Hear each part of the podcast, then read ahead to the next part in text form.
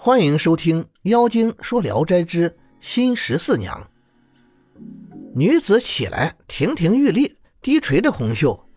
老太太理了理她的头发，又捻了捻她的耳环，说：“十四娘最近在闺中做些什么呀？”女子低声说：“闲着没事，绣些花。”说着，一回头看见冯生，立刻羞缩不安起来。老太太说：“这是我外甥，他一心一意想要和你结为夫妻，你怎么就让他迷了路，在山谷里窜了一夜呢？”女子低着头，默默不语。老太太说：“我叫你来啊，没别的事儿，想给我外甥做个媒人。”女子仍然一言不发。老太太便命丫鬟去扫床铺被。让他们二人完婚。女子红着脸说：“我得回去告诉父母。”老太太说：“我给你做媒，有什么差错？”女子说：“郡君之命，我的父母不敢违抗，但如此草草从事，我就是死也不敢从命。”老太太笑着说：“小女子志气倒高，不屈从威势。”真是我的外室媳妇儿，于是便从女子头上拔下一朵金花，交给冯生，让他回去查查历书，定个良辰吉日，又让丫鬟送十四娘回去。这时雄鸡高唱，老太太派人牵着毛驴送冯生出去。冯生出来走了几步，回头一看，只见房屋村落全都消失了，只有一片茂密的松林。和蓬草掩盖着几座坟墓而已。冯生定神想了会儿，醒悟这里是薛尚书的坟墓。薛尚书是冯生祖母的弟弟，所以老太太称他为外甥。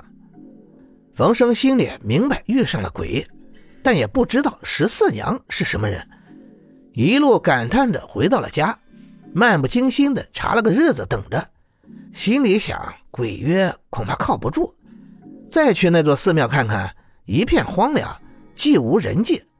询问当地的人，都说庙里常见狐出没。冯生暗想，只要能得到美人，狐也是好的。到了选定的那天，冯生整理房间，打扫道路，让仆人轮番在门外眺望，一直等到半夜还没有动静。冯生已经绝望了。一会儿，忽听门外人声喧哗。冯生接拉着鞋跑出去一看，花轿已经停在院子里了。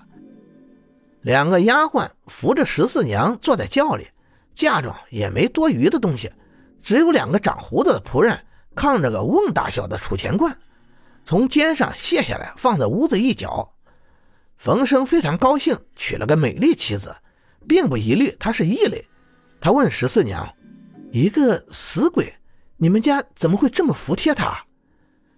十四娘说：“薛尚书现在已经做了五都巡环使，数百里内的鬼狐都供他一使，他不常回家。”冯生不忘老太太给他做媒，第二天到他的墓上祭祀了一番。同去时有两个丫鬟来赠送带有贝纹的锦帛作为贺礼，放到了桌子上就走了。冯生告诉十四娘，十四娘看了看说。这是郡君的东西。同县有个楚银台的公子，从小就和冯生同学，两人十分亲昵。他听说冯生娶了个胡夫人，便在冯生结婚三日那天送来礼物，并亲自上门举杯庆贺。过了几天，楚公子又写来请柬，请冯生赴宴。十四娘得知，对冯生说：“上次公子来，我从墙缝里见他。”圆眼鹰鼻，这人不可以长久交往，不去为好。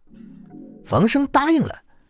第二天，楚公子登门责问楚生赴约，就便献上自己的新作诗篇。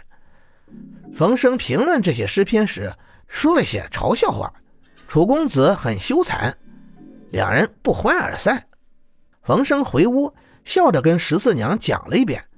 十四娘凄然地说。楚公子是匹豺狼，不能跟他开玩笑。你不听我的话，将会遭到大难。冯生笑着认了错。此后，冯生和楚公子经常来往调笑，原来的过节渐渐的消除了。正好提学假下临，主持科考，楚公子考了第一，冯生考了第二。楚公子沾沾自喜，派仆人来邀请冯生去喝酒，冯生推辞不去，连叫了几次才去了。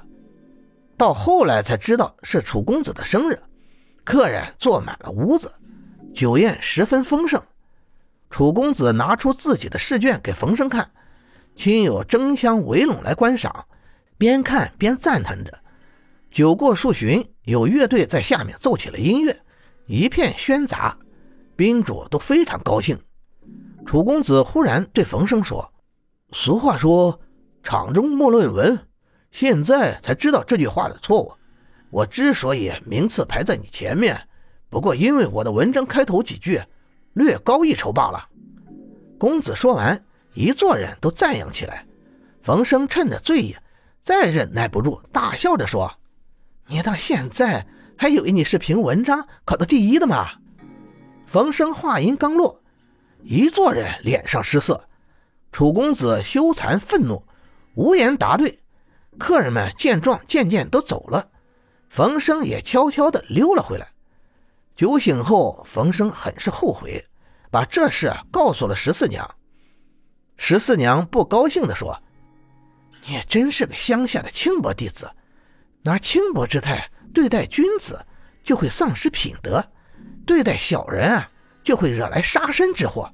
你大难不远了，我不忍心见你败落，我们分手吧。”冯生害怕，哭泣着说自己已经很后悔了。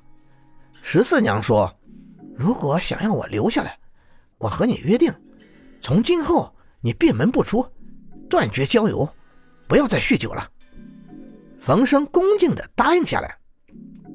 十四娘为人勤俭利落，天天纺线织布，经常自己回娘家，但从不在娘家过夜，还常拿些金银布帛作为买卖，没有盈余就把钱投进了储钱罐里。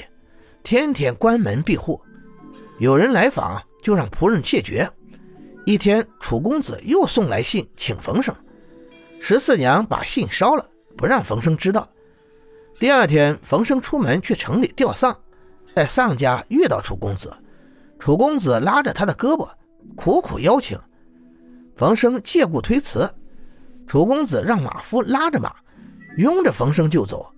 到了家。楚公子立即命家人设宴。冯生又告辞，说有事要早点回去。楚公子再三挽留，吩咐家姬弹筝奏乐。冯生本来就放荡不羁，前些日子又一直关在家里，很觉烦闷。忽然遇上今天这个痛饮的机会，酒性大发，再也不管不顾，喝得酩酊大醉，昏沉沉的趴在桌上睡着了。感谢您的收听，您的支持是我持续创作的最大动力。如果喜欢，请关注订阅。朋友们，我们下期再见。